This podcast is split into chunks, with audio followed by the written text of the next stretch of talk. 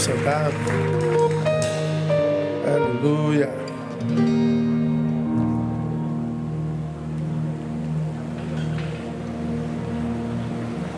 O tema da nossa palavra nessa noite é essa que está aí. Essa palavra seria pregada domingo passado. Mas ah, nós tivemos a cantata de manhã, a gente não pregou, pregamos à noite a outra mensagem. E eu queria compartilhar isso com vocês. A melhor semana do ano e o fenômeno natalino. A melhor semana do ano é essa semana, é a última do ano, sempre.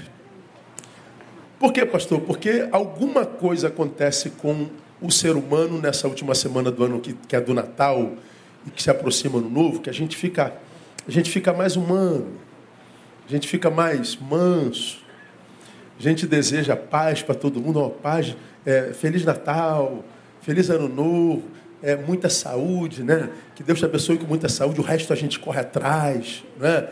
A gente cumprimenta vizinho, a gente dá, a gente nota o outro. Alguma coisa acontece com a gente que a gente fica pacificado. O número de crimes reduz na última semana do ano. É quase sempre a semana com menor índice de homicídios no ano. É quase sempre a semana com menor número de acidentes no ano, a despeito do fato de tanta gente beber tanto. É uma semana que os números mortais que nos acompanham o ano inteiro diminuem. É um, é um fenômeno. Né? A gente passa na rua, não olha para o vizinho, mas no último dia do ano, ah, o Feliz Natal, tudo de bom e tal. O vizinho bate na porta, às vezes dá até um bolo, um pedaço de bolo, uma rabanada. E a gente diz, gente, o que está acontecendo, né, cara? A gente não, não, fala com a gente o ano todo, né? É, não é o nosso caso lá, nossos vizinhos, na verdade, são bênçãos, mas ah, alguma coisa acontece nessa, nessa semana e que a gente sabe é por causa desse fenômeno natalino. Eu queria falar sobre esse fenômeno que quem dera é, nos acometesse o ano inteiro. Né? Já pensou se cada um de nós fosse como nós somos? Na última semana, já pensou se nós nos reuníssemos com as nossas famílias, como nós nos reunimos no Natal, né? Ah, eu não sei vocês, mas lá em casa a família se reúne, então, ah, no ano passado não deu, ano passado fomos nós quatro. Aí esse último ano estava todo mundo lá, todo mundo, a casa lotada de gente, uma alegria tremenda, enfeitaram a casa toda, a casa estava linda, estava bonita. Até eu falei assim, pô, nossa casa está bonita, né, amor? Fiquei impressionado com, com a arrumação da, da casa. E olha que o homem não nota um elefante na sala, né, meu? Mas eu vi a ornamentação de Natal, falei, gente, que coisa linda, tá bonito, parabéns, a mesa bonita. Eu tirei uma foto da mesa, falei, cara, não vou tirar uma foto dessa mesa. Porque uma mesa bonita dessa, só se for Natal, né, meu camarada? Porque se não for Natal, a gente come na mão, com um garfo, sentado no sofá, alguma coisa assim. Alguma coisa acontece nessa semana que nos torna melhor. Então é sobre essa semana que a gente vai falar. Eu queria ler com vocês um texto de Lucas capítulo 2, verso 11, que é um texto muito comum que se usa no Natal, que diz assim: É que vos nasceu hoje na cidade de Davi, o Salvador, que é Cristo, o Senhor. É que vos nasceu hoje na cidade de Davi o Salvador, que é Cristo, o Senhor. Que, que na verdade é, é isso na prática? Para que que Jesus nasceu? Para que que Deus se fez homem e encarnou? Para que que o Natal aconteceu, o Natal de Cristo aconteceu. Aí a gente, a gente começa a elucubrar, né? Será que o, o nascimento de Jesus se deu para que sobre ele fosse fundada mais uma religião? É, ah, Cristo fundou o cristianismo. Não, o cristianismo não foi fundado por Cristo. Cristo não fundou religião nenhuma. O cristianismo nasce 300 anos depois da morte de Jesus. Não é uma invenção de Deus, é uma invenção dos homens. E a gente, quando pensa em cristianismo, diz: será que, que era plano de Deus? Deus encarna, Deus vira gente. E vira gente para fundar uma nova religião, para competir com o islamismo, para competir com o hinduísmo, para competir com o judaísmo. Não, não pode ter sido. Eu acho que Deus não seria medíocre a ponto de competir com nenhuma outra religião. Acho que reduzir o Natal de Cristo a uma religião é reduzi-lo demais, né? Tanto mais que, que nós que nos dizemos a religião do Cristo, somos um povo, talvez de todas as religiões, a mais dividida. Não sei, mas eu acho que nós, cristãos, principalmente da vertente evangélica, acho que nós nunca é, fomos tão divididos. Acho que talvez nós sejamos o povo religioso mais dividido que existe na Terra. Eu não acredito que ah, o cristianismo como tal e por si só seja a religião do Cristo. Eu acredito que há muita gente do Cristo no cristianismo, mas acredito que há muita gente no cristianismo que não é de Cristo. Então não tem a ver com a religião, tem a ver com cada um de nós. Tem a ver com pessoalidade, não é? Pessoalidade. Será que o nascimento se deu apenas para que o santo nome de Jesus fosse esfregado na cara de quem não o reconhece como Senhor. Não, eu reconheço Jesus como um grande líder, reconheço Jesus como um grande profeta, mas é, como Salvador jamais. Então, se a gente não reconhece Jesus como Salvador, a gente não pode reconhecer a Bíblia como palavra de Deus de jeito nenhum. Mas será que Jesus veio para que fosse isso, para que o santo nome dele fosse esfregado na cara de quem não crê nele? Também não, né? E de uma forma muito cômica, como rodou muito no, no ano de 2029, ah, ah, um, um pastor que pregou não sei aonde, dizendo que Jesus nasceu, inclusive, para que você pudesse comprar um Honda Civic. Isso, isso viralizou. Né? E aí eu cheguei a fazer citação: será que Jesus veio para que eu e você pudéssemos ter condição de comprar um Honda Civic? Jesus nasceu para que eu e você tivéssemos condição de comprar uma casa própria? Será que Jesus nasceu para que eu e você ganhássemos dinheiro? Será que Jesus nasceu para nos dar coisas materiais? Bom, a gente sabe que não, né, irmão? Não há dúvidas que essa última semana do ano produz algum fenômeno que faz com que a gente, por alguma razão, fique mais dócil, mais solidário, mais, a gente fique mais gentil, para que eu e você fiquemos mais, mais humanos. Não há dúvida que o nome de Jesus mexe com as nossas entranhas, se não para o bem e para o mal, mas que o nome de Jesus mexe com a gente, mexe. Nessa última semana, a gente fala muito de paz. A gente deseja paz para todo mundo. Amor, ela, ele se torna um maior discurso. Estava na, na academia semana passada, no dia 24, funcionou até meio-dia. Aí, como funcionou até meio-dia, a academia estava lotada, todo mundo treinando. Eu, sempre lá no meu cantinho, sou caladão, fico no meu canto, não falo nada. Ah, quem fala pouco observa muito, né? Quem fala pouco tem a, a, a, a, probabilidade grande de se tornar fofoqueiro, porque ele, ele observa muito. O que o livra de ser um fofoqueiro é que ele fala pouco, ele tem necessidade pouca de falar, mas ele observa muito. Aí eu, a gente está vendo aquela gente no final, todo mundo que vai embora, ó, Feliz Natal para todos, muita paz, muita prosperidade. Eu falei, caraca, a gente fica do lado de gente que não fala com a gente o ano todinho. Passa do teu lado, treina com você há 32 anos, né, cara? Nunca deu bom dia, você passa, baixa a cabeça, mas no Natal, ó, oh, muita paz para você, prosperidade. Eu falo, obrigado. Para você também. Deus abençoe. Tal.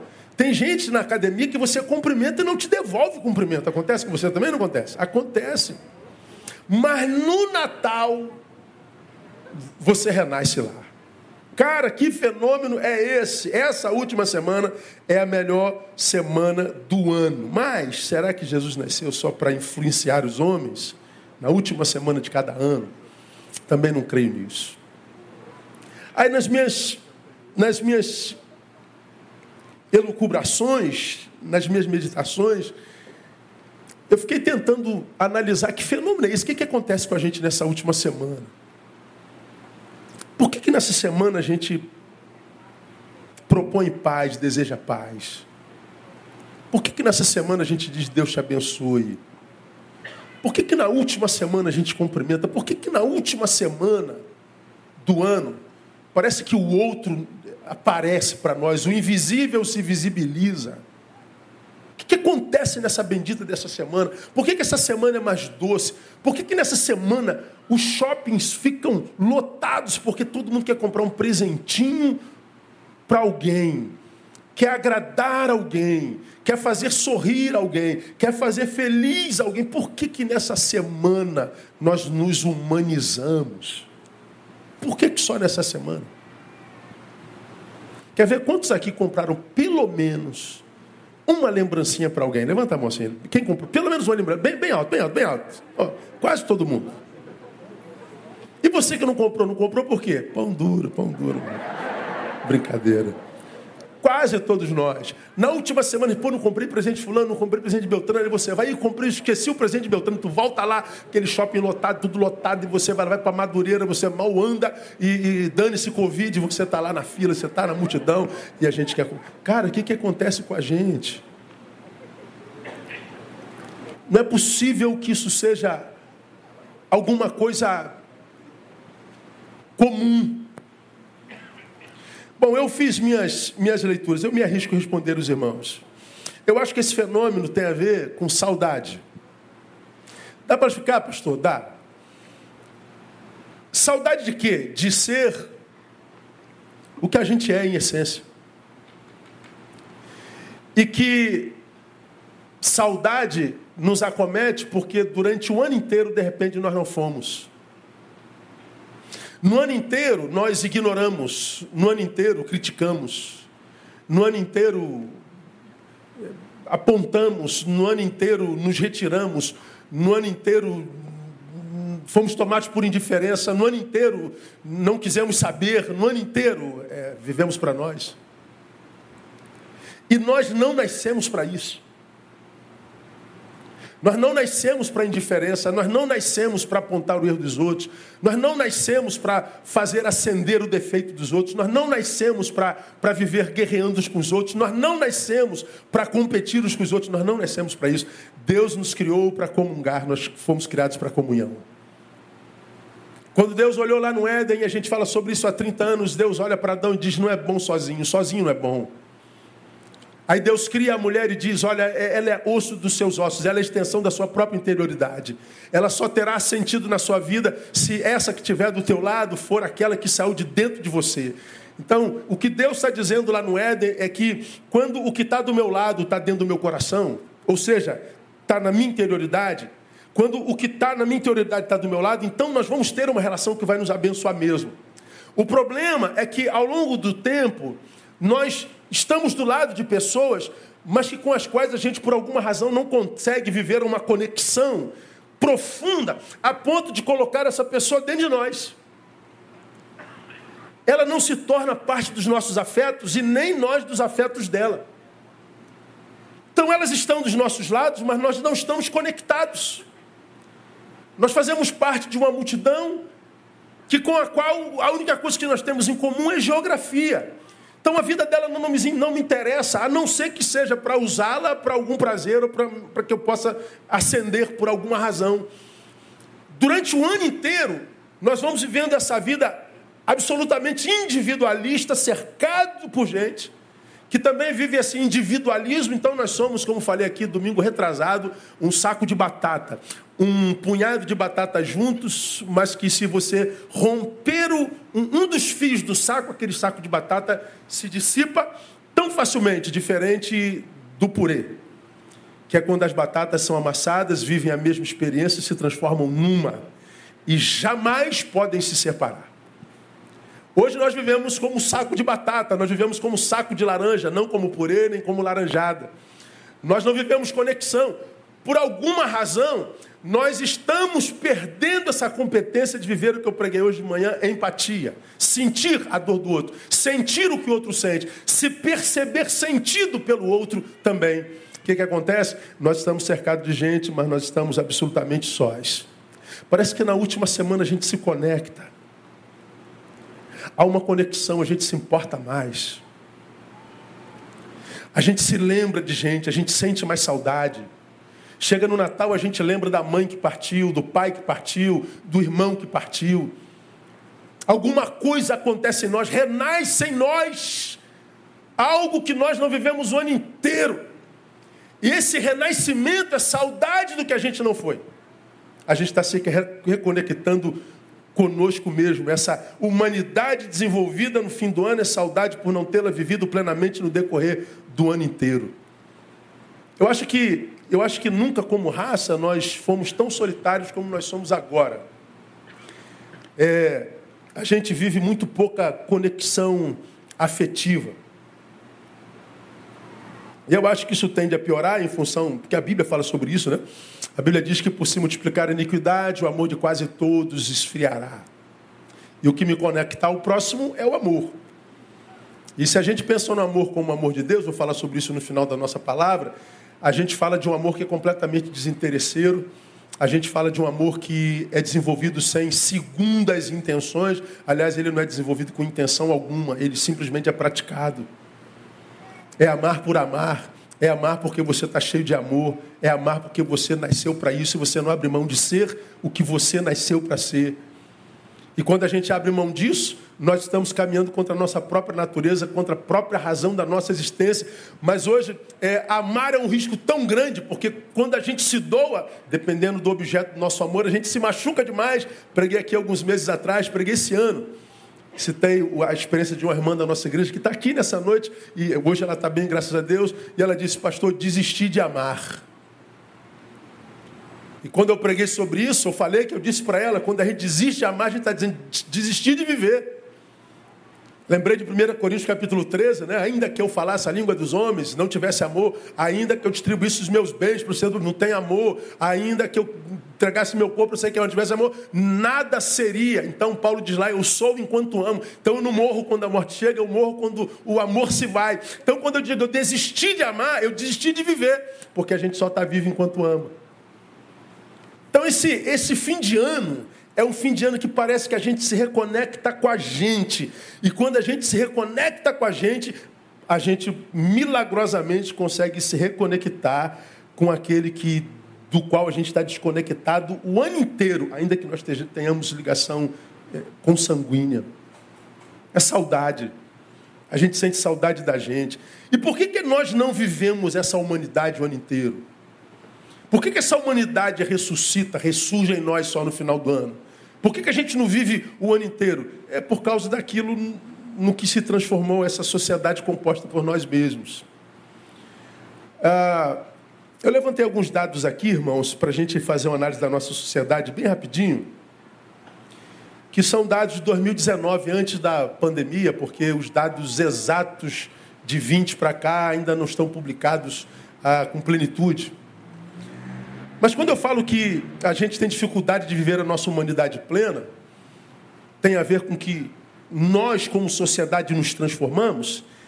E que tipo de sociedade nós nos transformamos? Nós nos transformamos numa sociedade, primeiro, autofágica. Autofagia é, é o ser que devora a si mesmo é o ser que come a sua própria carne. E de onde que eu tiro que nós viramos uma sociedade autofágica?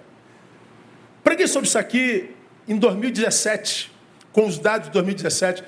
Em 2017, nós produzimos no Brasil 65 mil homicídios. 2019 diminuiu um pouco, 60 mil homicídios. E eu me lembro que quando eu falei lá, eu disse, peguei os dados do número de homicídios na Europa e peguei os dados do número de homicídios no Brasil. No Brasil, nós produzimos mais assassinatos, 35 vezes mais assassinatos do que toda a Europa. Junto à Europa inteirinha, o Brasil produziu mais assassinatos do que toda a Europa, 35 vezes mais. Isso é isso é uma aberração. Mas eu disse lá e repito aqui, Toda vez que a gente está diante de um assassinato, a gente está diante de um assassinato quando a gente olha na perspectiva sociológica. É um homem matando outro homem, um assassinato, um homicídio. Mas, na perspectiva de raça, é humano matando humano, é humano se matando, é humano se auto-extinguindo. Toda vez que morre um humano, a raça humana é diminuída. E quando o humano morre morto, matado por o mesmo humano, é a, auto, é a humanidade se devorando. É a, auto, é, é a humanidade se auto-extinguindo. É a humanidade produzindo autofagia. Ora, se eu sei que o meu irmão, o meu semelhante, é capaz de me matar, então é claro que antes de amá-lo, eu vou dele me defender. E nós temos que viver com essa, esse instinto de sobrevivência o tempo inteiro. A Bíblia diz: ama teu próximo como a ti mesmo, mas o meu próximo pode ser mortal, Deus. Então, antes de amá-lo, tenho que saber quem ele é, porque ele pode ser um agente do diabo para me matar. Então, o amor, ele nunca será o sentimento primeiro. Nós estamos incapacitados por causa daquilo do que nós nos transformamos como sociedade para chegar perto do outro desarmado e abrir a porta da, da, da nossa vida. Não, a gente chega com todas as dúvidas e com todo cuidado. Nós estamos piorando demais exatamente por causa disso. Você tem uma ideia? Só no Rio de Janeiro, no primeiro semestre de 2019, nós tivemos no Rio 3.457 mortes violentas registradas. São, são mortes violentas, não é morte comum, morte acidental. A maior taxa desde 2009. Nós estamos produzindo morte cada vez mais. Se você é brasileiro, principalmente carioca, então você carrega um alvo na testa. A gente sai na rua e não sabe se volta. Tá, você, se você se você pega o YouTube e bota assim, ó, é, Assaltos violentos. Não bota não que você não vai dormir. Você vai ser, se você vai ver imagens, cara, que você, você não, cara, não é possível que um ser humano produza um negócio desse. Se você botar lá violência a idosos, você não vai acreditar que o ser humano pode produzir isso. Se você botar lá violência a crianças, você vai ver coisas que você não vai acreditar que o ser humano é capaz de fazer isso.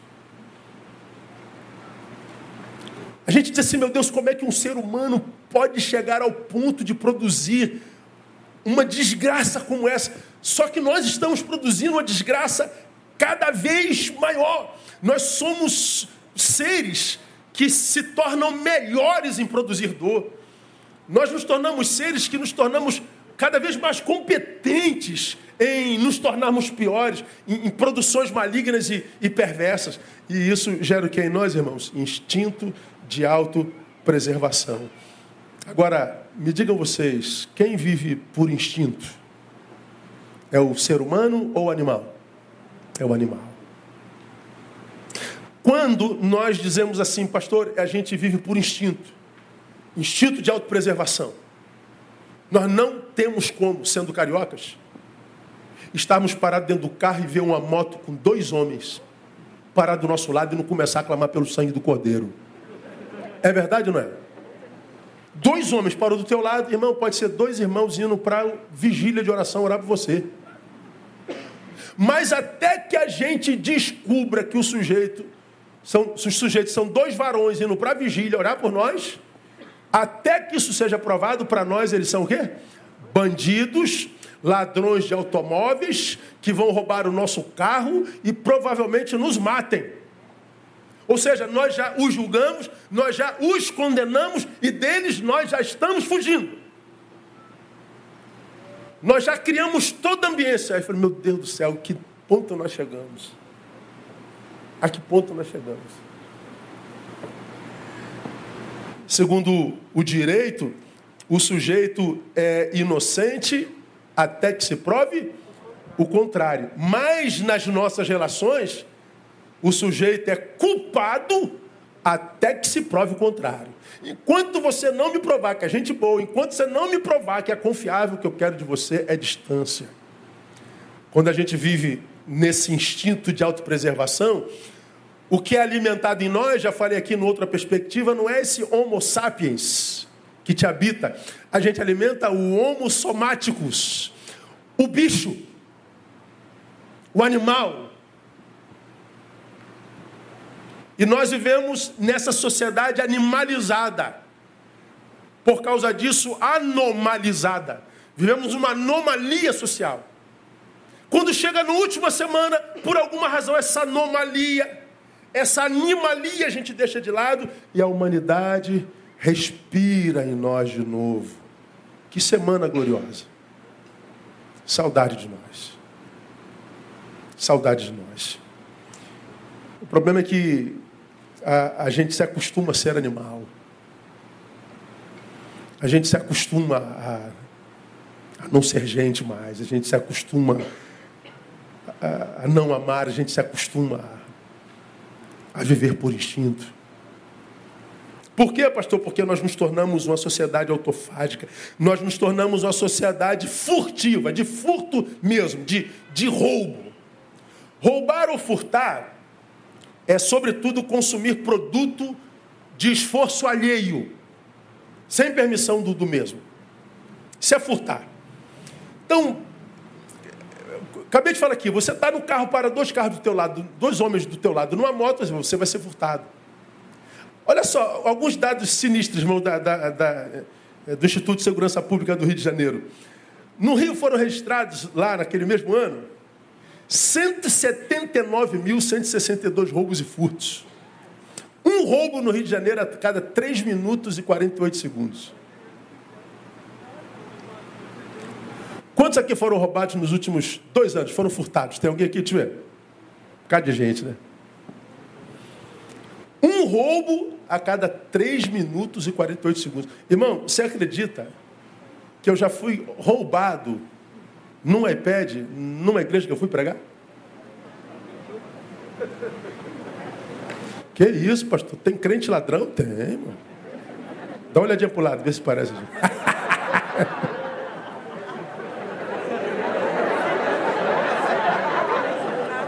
amarrado, irmão, tá amarrado, seja seu poder.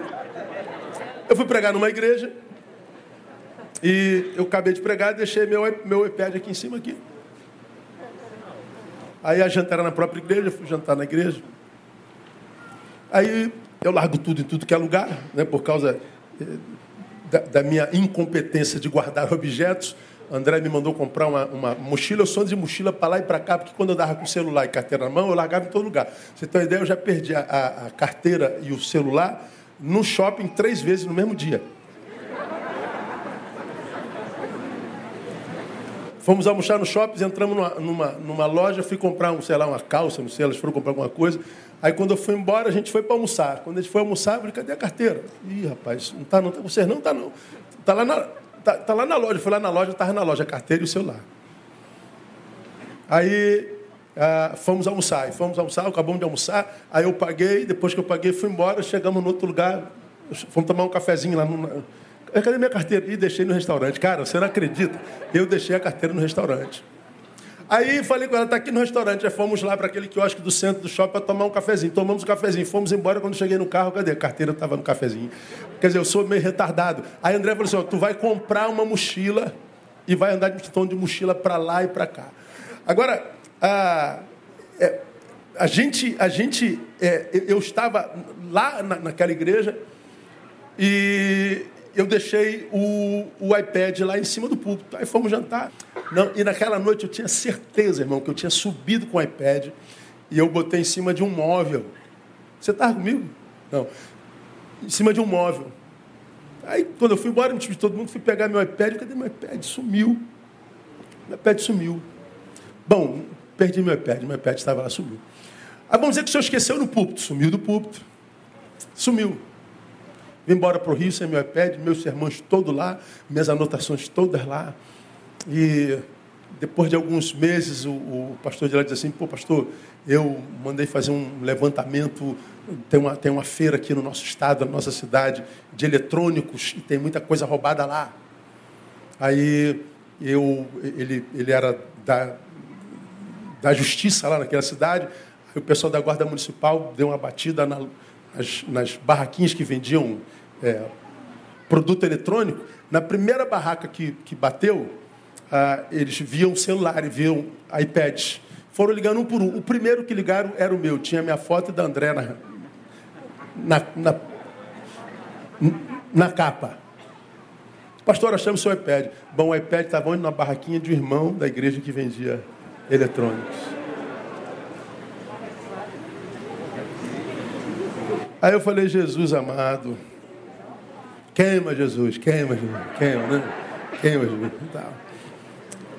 Nós vivemos numa sociedade que o que nós trabalhamos com muito esforço para ganhar, a gente pode perder em segundos. E porque a gente sabe que pode perder em segundos, a gente se apega às coisas que a gente tem. Porque nós vivemos numa sociedade que se tornou absolutamente objetificada, onde o que nós temos tem mais valor do que o que nós somos. Onde nós sabemos que para tirarem o que nós temos, eles são capazes de fazer inexistir o que nós somos, eles têm coragem de nos matar. Somos alvos mais uma vez. E aí, se eu sei que eu posso ser roubado, que eu posso ser furtado, mais uma vez a gente recorre ao instinto de autopreservação. Alimentamos o homo somáticos de novo. Alimentamos o bicho de novo. E aí, sem que a gente perceba, irmãos, nós vamos nos, é, desculpa a palavra, bichificando. Nós vamos nos animalizando. Nós vamos perdendo a competência de praticar humanidade, de praticar solidariedade, de praticar empatia. Sem falar dos que existem para roubar a nossa alegria, né? Sim, ó. Os que existem para roubar a nossa esperança, para roubar a nossa fé, para roubar a nossa paz, para roubar-nos de nós mesmos, são os que a gente chama de estraga prazeres aqueles que sofrem com a tua ascensão, com a tua prosperidade, os que sofrem com a tua alegria. E às vezes esses que sofrem com a nossa ascensão, com a nossa alegria, é gente da nossa família, gente que a gente ama. E aí a gente percebe que nem com os que a gente ama, todos eles, a gente não pode compartilhar nossa alegria, a nossa vitória. A gente não pode compartilhar o nosso ganho, a nossa conquista, porque vai aparecer alguém para roubar a nossa alegria. Então vivemos numa sociedade furtiva que até para compartilhar alegria a gente tem que ter cuidado. Que mundo doido é esse que a gente está vivendo? E nós nos tornamos isso por causa de uma sociedade não só furtiva, não só violenta, não só ah, autofágica, mas uma sociedade absolutamente violenta. E de violência hoje na gente. Banho para deitar. Enquanto eu tomo banho, tomar banho quente para mim é um dos maiores prazeres do universo. Está entre as coisas que eu mais gosto na vida. Então tu liga lá a ducha quente, aquele chuveiro bem forte, o chuveiro da nossa casa é bem, bem forte. Tem, tem o quente e o frio, ó, oh, glória a Deus. Aí tu, tu, tu, tu mede lá a água que você quer, bota mais forte, até acaba a água do prédio. Tá, paga uma água, cara. Então, cara, aquilo, aquela fumaceira. André fala assim: meu dia das pessoas, então vai tudo no ralo do, do, do meu box. Tomo banho de meia hora, irmão. Aí eu boto no, no, no basculhante do box pegadinha. Amo pegadinha. Você tem noção disso, irmão? Sou fã do Ivo Holanda. Conhece Ivo Holanda, irmão? Aí André fala assim, cara, não é possível. Se tu contar, ninguém vai acreditar, cara, que tu gosta de pegadinha. Tem umas pegadinhas canadenses chamada é, Just for Laug, ou seja, gags. É, bota lá, G-A-G-S cara é muito bem bolada, é um negócio todo. E André falou assim, teu pai deve tá, tá vendo pegadinha, gargalhada, acho que o prédio todo ouve, né? O pastor Neu é maluco, dando gargalhada. Eu me proponho terminar meu dia rindo, porque às vezes eu passo o dia inteiro chorando, ouvindo desgraça, cara. Aí eu boto aquela ducha quente para levar as energias negativas toda no ralo e eu vou rir. Rir de besteira, de bobagem.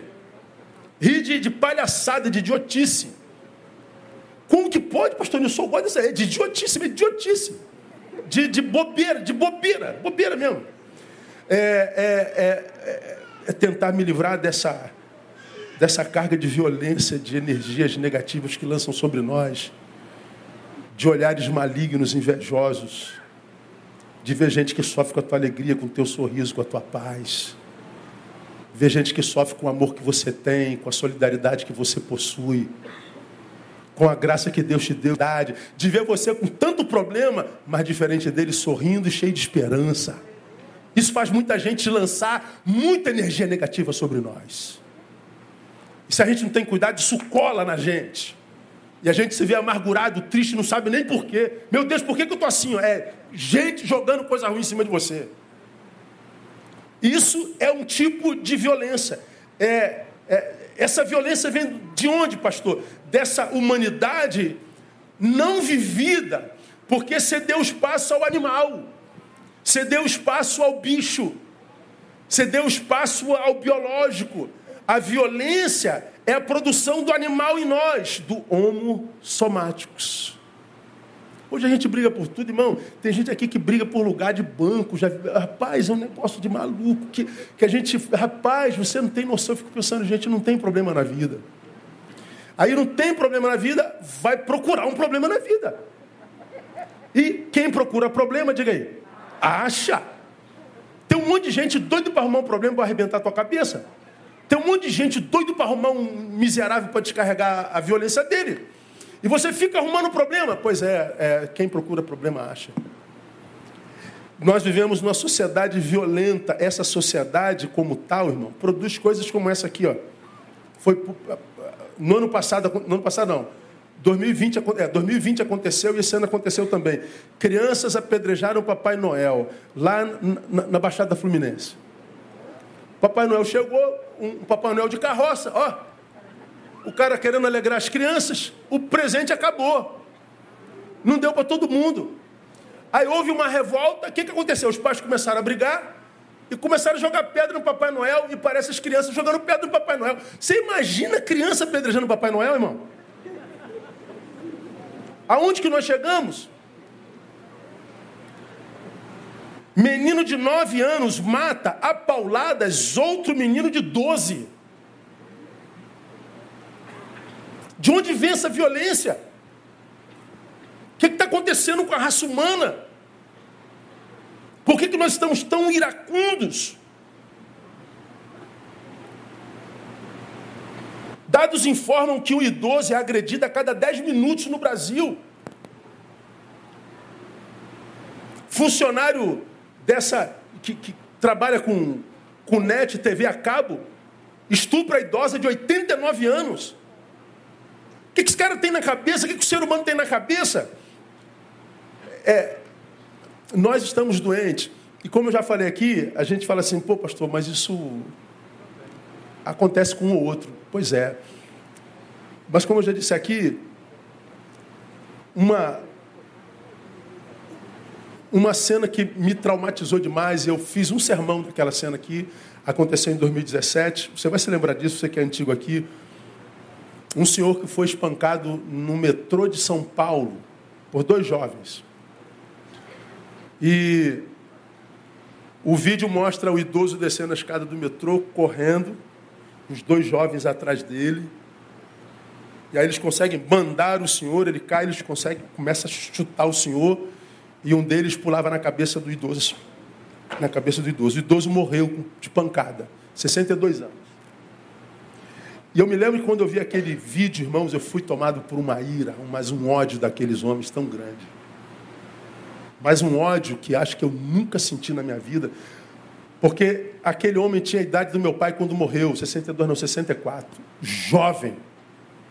Hoje, quem tem 64 anos, está novo, saudável, cabeça boa, com um futuro grande pela frente.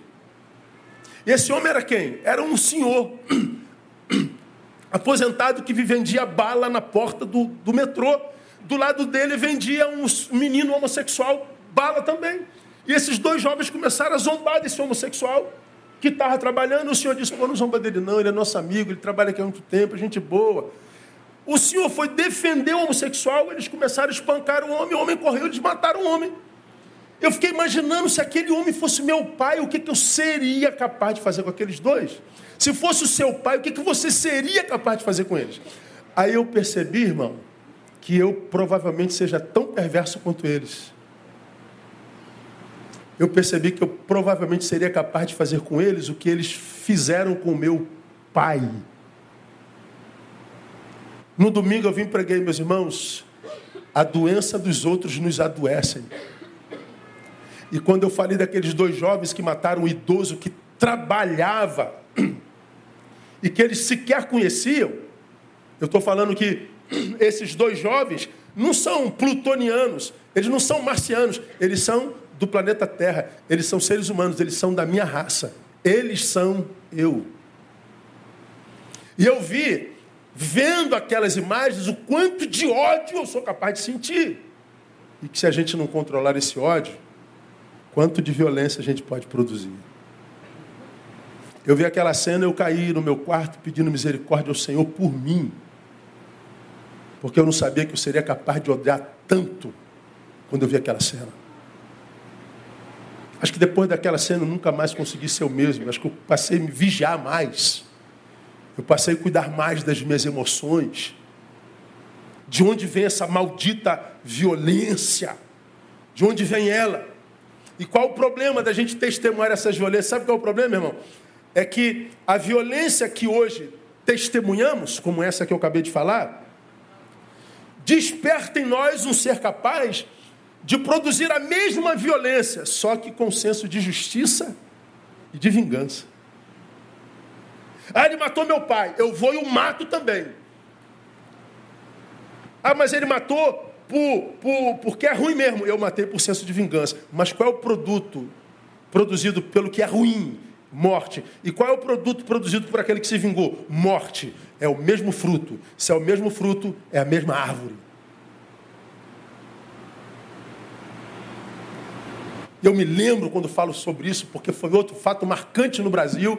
Aquele menino aqui que no, no, aqui no, em Campinho, acho que era João Pedro, João Hélio, que ele foi arrastado pelo carro, não é João Hélio? Ele foi arrastado por sete quilômetros. Eu me lembro como se fosse hoje. Foi tão, tão traumatizante. Eu, no dia seguinte, eu passei lá de moto e vi a marca do sangue do garoto no chão. Eu me lembro a tia dele dando um, uma entrevista e ela falando: Isso não pode ficar assim, tem que ter justiça. Meu sobrinho merecia ir. Ela, ela, ela fora de si. E ela dizendo: Vamos pegar esses meninos e vamos arrastá-los também. Eu, eu empresto meu carro para isso. Olha o que a tia está falando. Vamos fazer com eles o mesmo que fizeram com nossos filhos. Esse senso de justiça. E você acha que isso não deixa sequela em nós? Você acha que esse ódio não, não corrobora para que eu perca a competência, a destreza para amar? Para exteriorizar o meu amor, o meu afeto, a minha sensibilidade, a minha humanidade? Você acha que isso não encontra um lugar dentro de mim que vai arrefecendo a quantidade de amor que me habita? Você acha que essa indignação não nos adoece? Ah, adoece, irmão. Mas parece que no final do ano essa humanidade ela vem quem dera que ela ficasse conosco o ano inteiro, né? Agora, para a gente caminhar para o final, para que nascemos? Para o que, que nós fomos feitos? É aqui que entra o nascimento de Jesus. Jesus nasceu para ser a nossa referência de humanidade.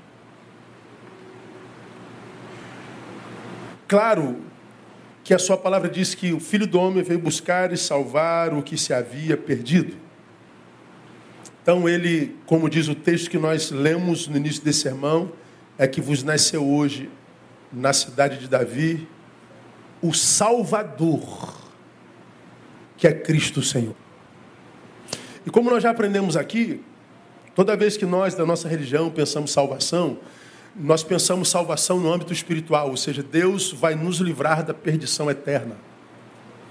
Deus vai nos livrar do inferno. Deus vai nos livrar da separação eterna de Deus. Sim. É disso que se trata a salvação, mas não só.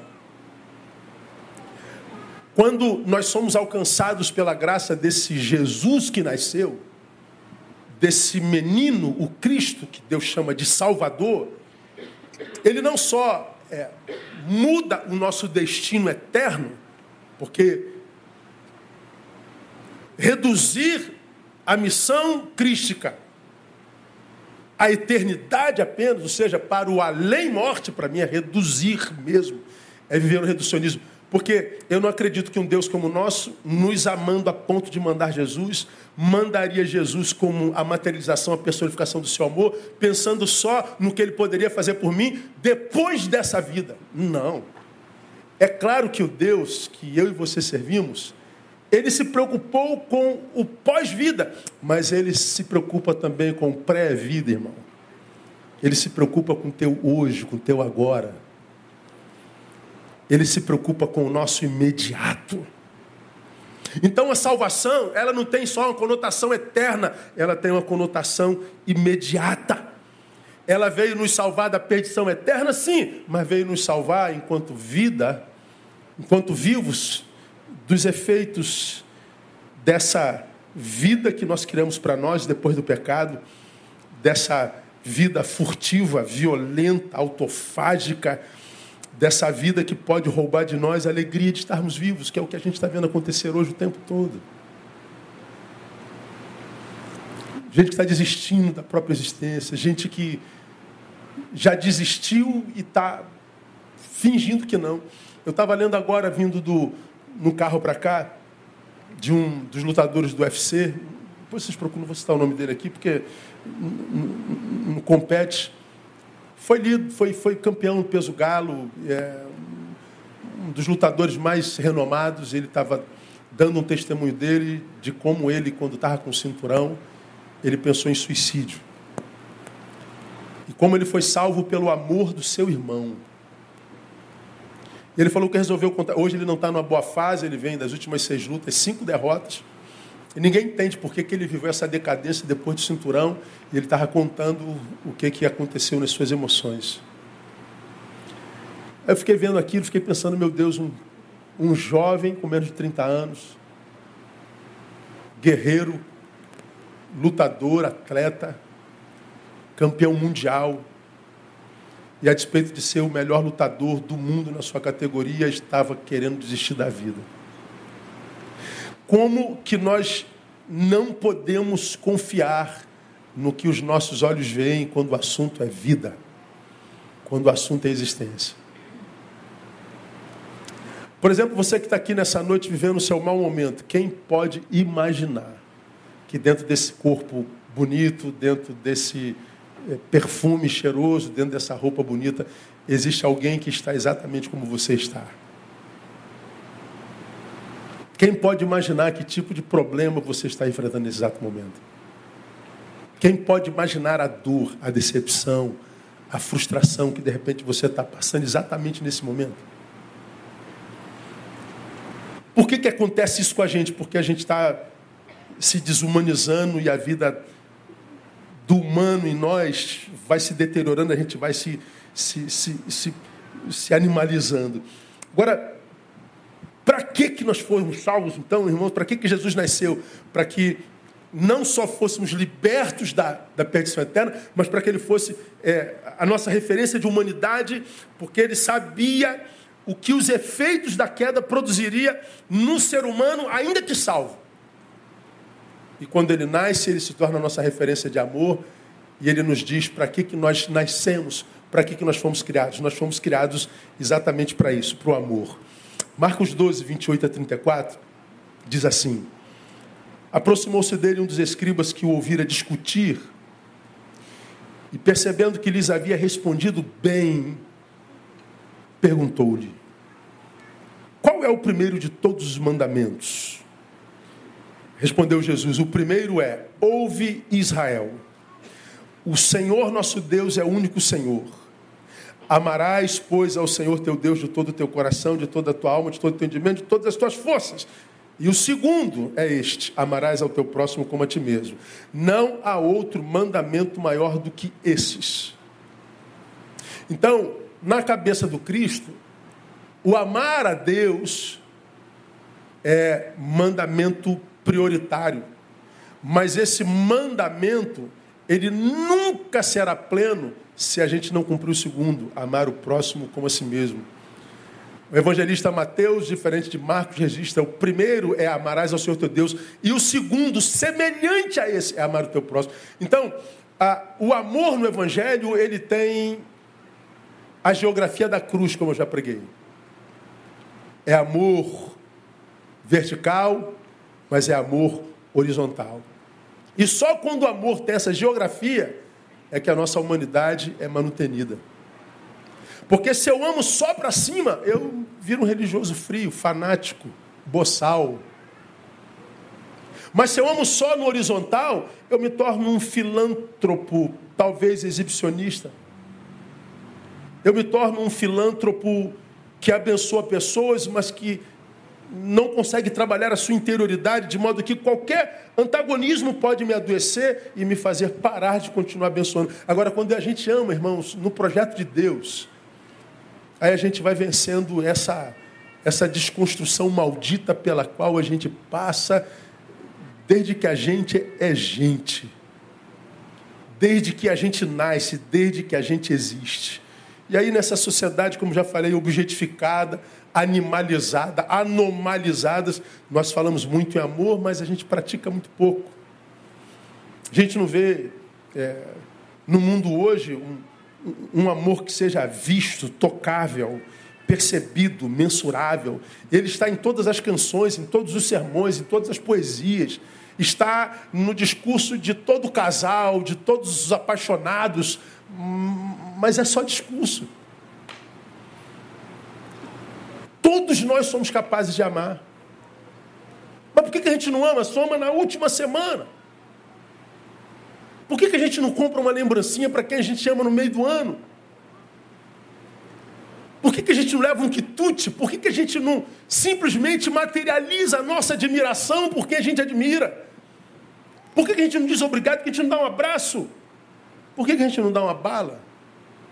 Por que a gente não dá um bombom? Por que, que a gente não gasta com quem a gente ama? Aí, eu me lembro que alguns anos atrás eu falei sobre amar para quê? Que foi uma pergunta que me fizeram. Por que, que eu tenho que amar, pastor? Para que, que eu tenho que amar? Eu falei, rapaz, Jesus, onde é que nós chegamos? Aí eu digo, por que, que a gente tem que amar? Primeiro, porque o amor é Deus em nós. Olha o que, que diz 1 João 4, de 7 a 8. Amados, amemos uns aos outros. Olha só. Por quê? Porque o amor é de Deus.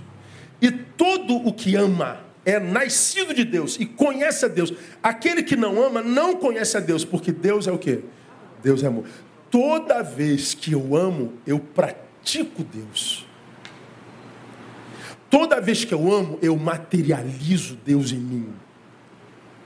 Toda vez que eu amo, eu eu faço valer a pena o sacrifício de Deus na cruz por mim.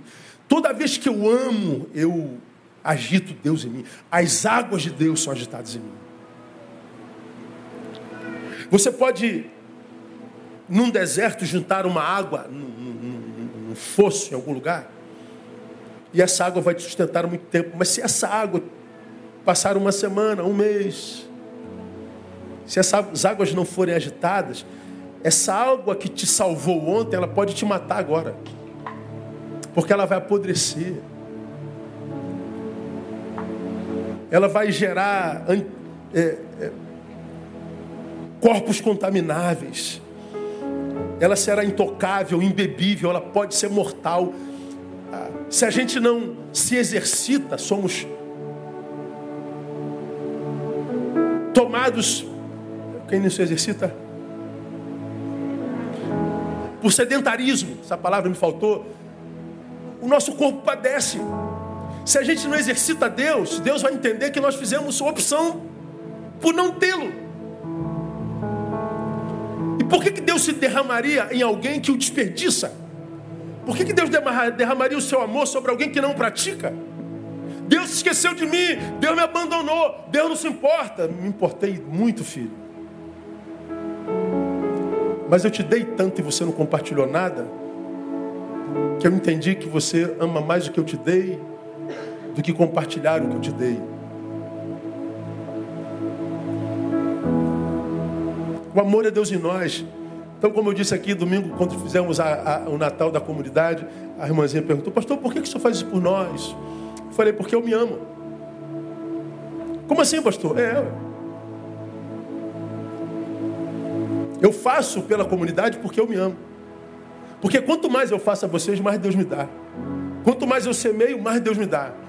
Quanto mais eu abençoo, mais abençoado eu, eu sou. Quando a gente ama, a gente não ama por causa do objeto amado, a gente ama porque a gente se ama.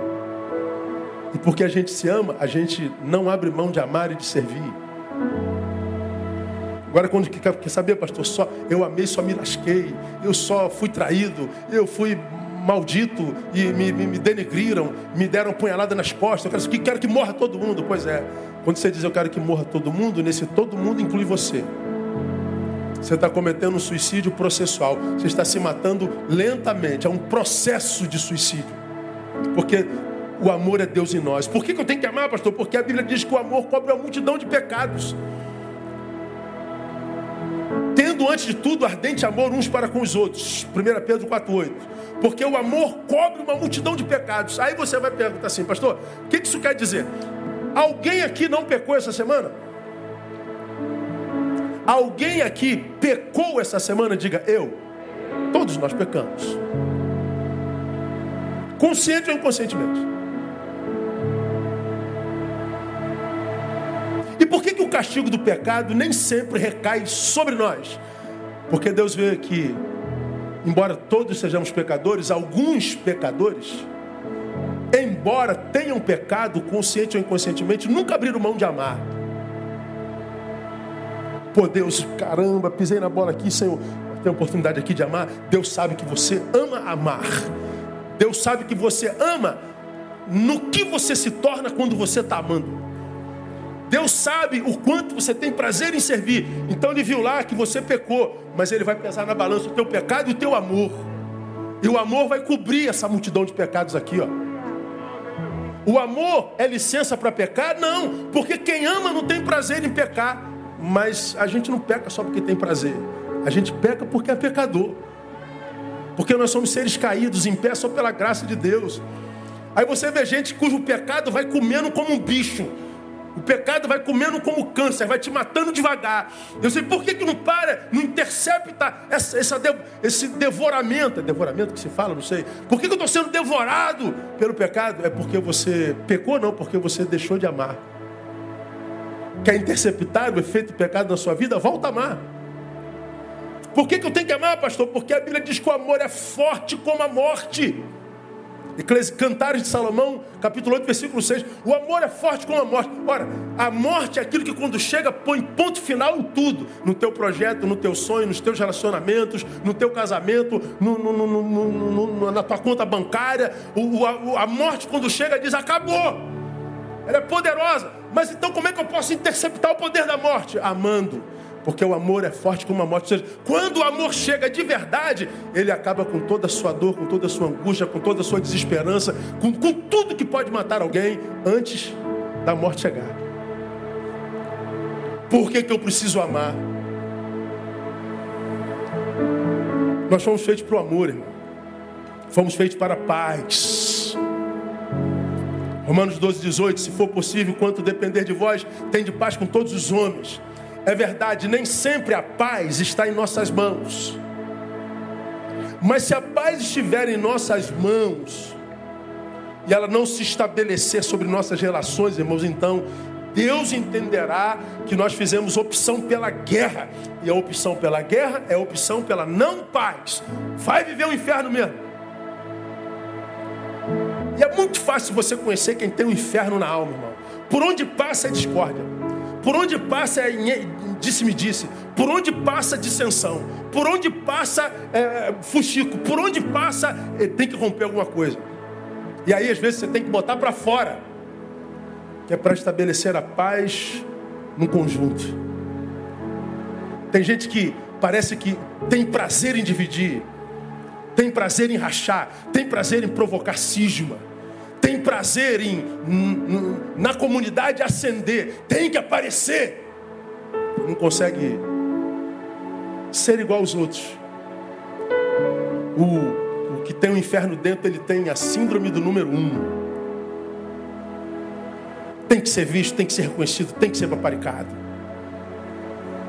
Nós fomos feitos para a paz. E se a gente faz opção pela guerra, a gente vai entender que nós optamos por viver o inferno mesmo. E aí, o que, que acontece com isso, irmãos?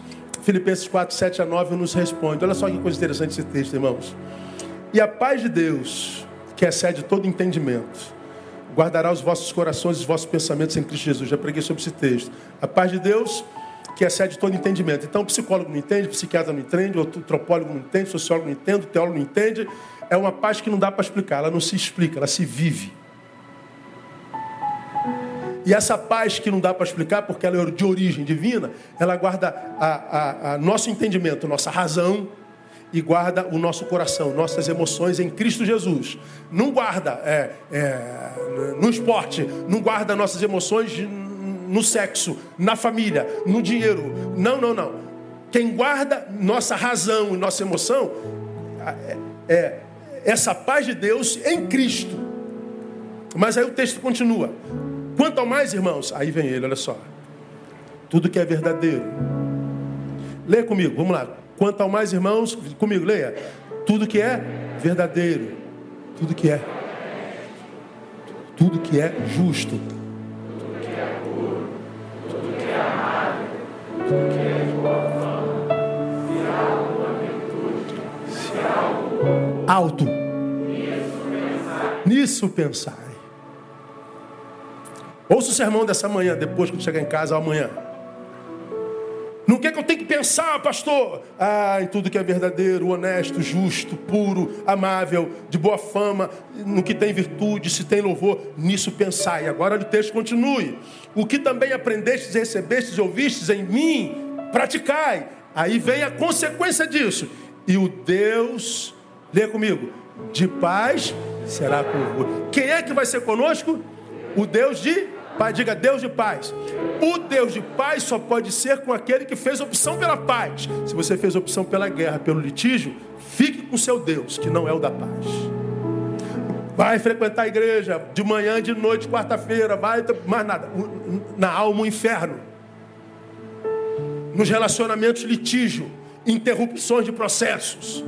Não é possível que você vivendo tantas interrupções de processo, passando por tanto litígio, sendo é, rejeitado o tempo todo, você ainda acha, como a gente pregou aqui alguns domingos atrás, o mundo está contra mim. Não, o mundo nem sabe que você existe, meu irmão. O mundo não se importa com você. Você vai morrer e o mundo vai continuar como se nada tivesse acontecido. acontecendo. É assim ou não irmão? O mundo não sabe que você existe, não. Somos nós que nos vemos maiores do que o que de fato somos. Pastor Neil morreu. Domingo que vem tem gente pregando aqui no meu lugar. Vamos chorar um mês, dois meses, mas daqui a pouco está tudo normal.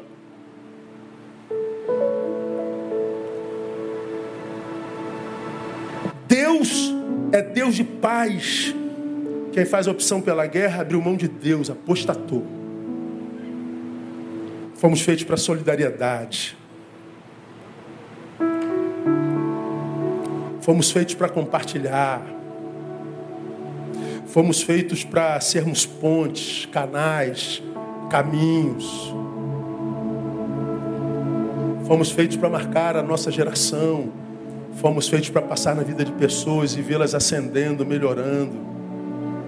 Elas não querem, pastor, o problema delas, passe na vida de outros. É quando depender de vós. Não depende de vocês, está tudo certo. Deixa aí.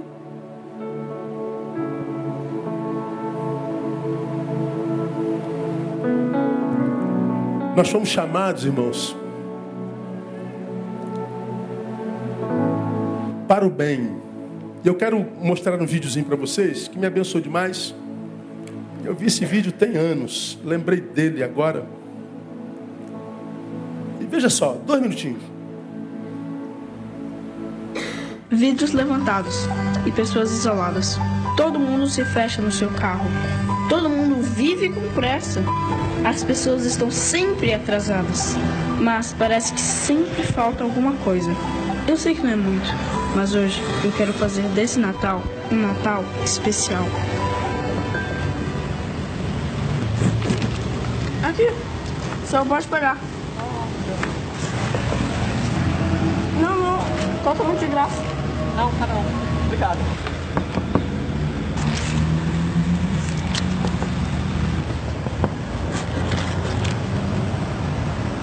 Não, de graça. Picolé de graça. O senhor deseja um picolé? Obrigado. Não, pode pegar, é presente pro senhor. Tio, o senhor vai querer picolé? Aqui, é de graça. De graça pro Senhor. É um presente especial, que nem o Natal. Pode pegar, não, é sério, de graça. Quanto é isso? É, de- é um presente pro Senhor.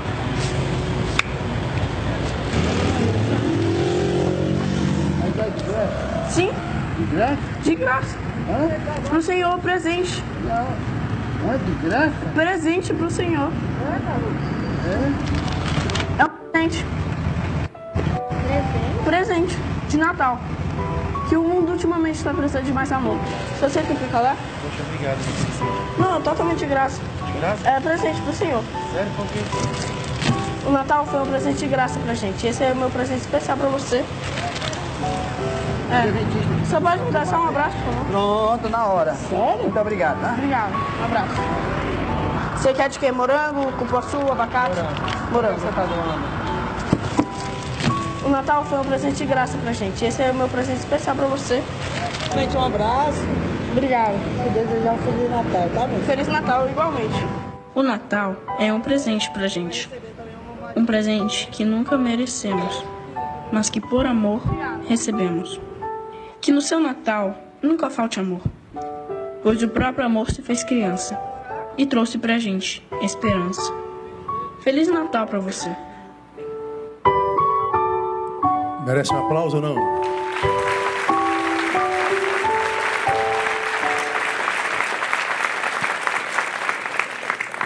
A gente não acredita mais no bem. É de graça, moço. Ué. Como assim? Por quê? A gente não acredita mais na bondade humana. A gente não acredita mais no amor sem segundas intenções. Hoje nós vivemos porque pô, fulano tinha que ter feito por mim, não fez, fulano não me socorreu, não fizeram por mim, não fizeram do mim, não fizeram do mim. A gente está sempre requerendo nossos direitos, eu quero meu direito. Cara, chega a cansar. A gente pergunta, e você, faz o que por quem, cara? Qual foi a última vez que você surpreendeu alguém com bondade? Por nada, simplesmente abençoou.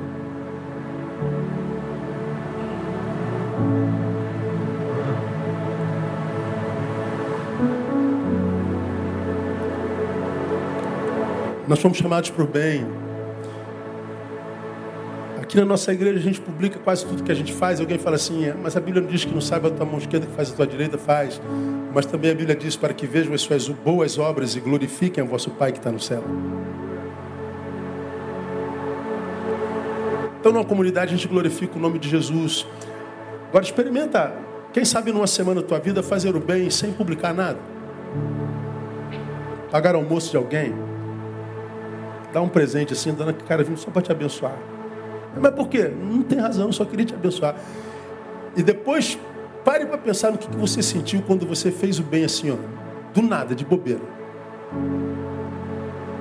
Porque enquanto isso não for prática nossa, irmão, a gente vai continuar vivendo essas interrupções de processos que eu falo sempre.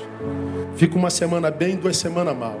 Fica um mês bem, um mês mal. Aí começa uma coisa bem, daqui a pouco mal de novo. Meu Deus do céu, será que nunca vai ter uma constante? Meu Deus do céu, nunca é constante? Nunca. Não tem longevidade. É, é- é porque as sensações que te habitam são muito mutantes. Decida ser do bem e faça o bem sempre. Não permita que o mal que te fizeram te transforme numa pessoa má. Não permita que a traição que te fizeram te faça trair também. Não permita que a indiferença com a qual te trataram te faça um indiferente também. Continua sendo de Deus. Continua fazendo bem. Continua eternizando a última semana no ano todo. Depois você vai ver como é que a sua vida muda. Quando a gente pega aquela pessoa que a gente admira, poxa, como Deus abençoou esse homem, como Deus abençoou essa mulher, como Deus abençoou essa pessoa, como Deus... vai ver a vida, Deus sabe a vida dessa pessoa é, fora da lente, fora do público. Nós imaginamos o outro. Aí eu ouvi dizer que fulano, eu ouvi dizer que fulana, pois é, mas esse fulano que tu ouviu dizer, Deus abençoa pra caramba, né? Onde põe a mão, Deus prospera. Tudo que faz é bem sucedido. É como uma árvore plantada junto a ribeiro de água. E a gente ouve falar dele, falar dela, falar deles, mas olha como é que Deus abençoa. Tem alguma coisa errada aí, né, irmão? Já de você, que ninguém fala, né? Como é que é a vida, né? Agora pega esse de quem você ouve falar, mas que você vê que Deus abençoe, e Deus conhece a intimidade dele, vai ver se a vida dele não está marcada por expressão de bondade. Nas mínimas coisas, um picolézinho. Picolézinho. É como um garoto chega perto de você e diz, é, quer picolé, tia? Você, a gente brinca assim, eu quero, eu quero um picolé de jaca, tem? Pô, jaca, tia? Não tem não. Então, jabuticaba? Não tem não. Aí tu vai falando aquelas frutas que a gente sabe que não tem picolé. Aí falou, então não quero não, obrigado. Eu, moleque sai triste, daqui a pouco tu vai, compra o picolé do isopor dele todinho. Aí você pega um de coco. O moleque sai não acreditando que você gastou 50 reais, 100 reais com picolé. Que para você é quase nada, mas para ele é o salário de um dia. E ele ganhou em dois minutos. Você não empobreceu, mas enriqueceu a alma de um menino, de uma família sobremaneira. Deus viu. Lá na frente tu ganha 200 reais de alguma forma, cara. Deus dá um jeito de te abençoar. É impressionante. E a gente precisa acreditar nisso.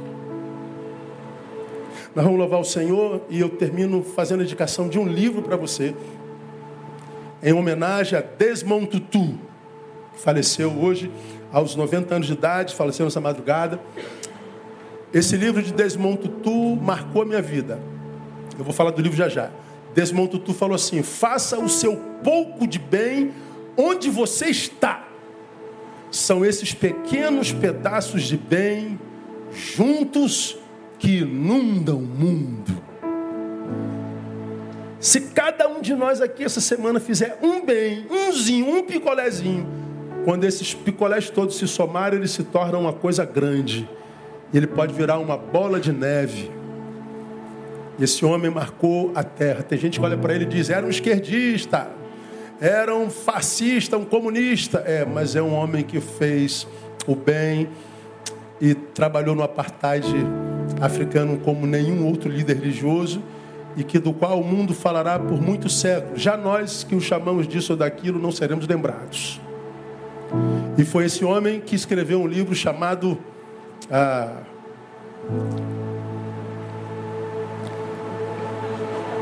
Não, Deus não é cristão, é um deles. É, chamados para o bem. Chamados para fazer o bem. Então, como cristãos amados, atendamos esse chamado. E não permita que a indiferença desse tempo presente que a trairagem desse tempo presente, que a corrupção desse tempo presente roube de você a graça de ser humano e humano para a glória de Deus. Amém, amados? Vamos aplaudir ao Senhor bem forte? Ficar em pé, vamos louvar ao Senhor e vamos embora.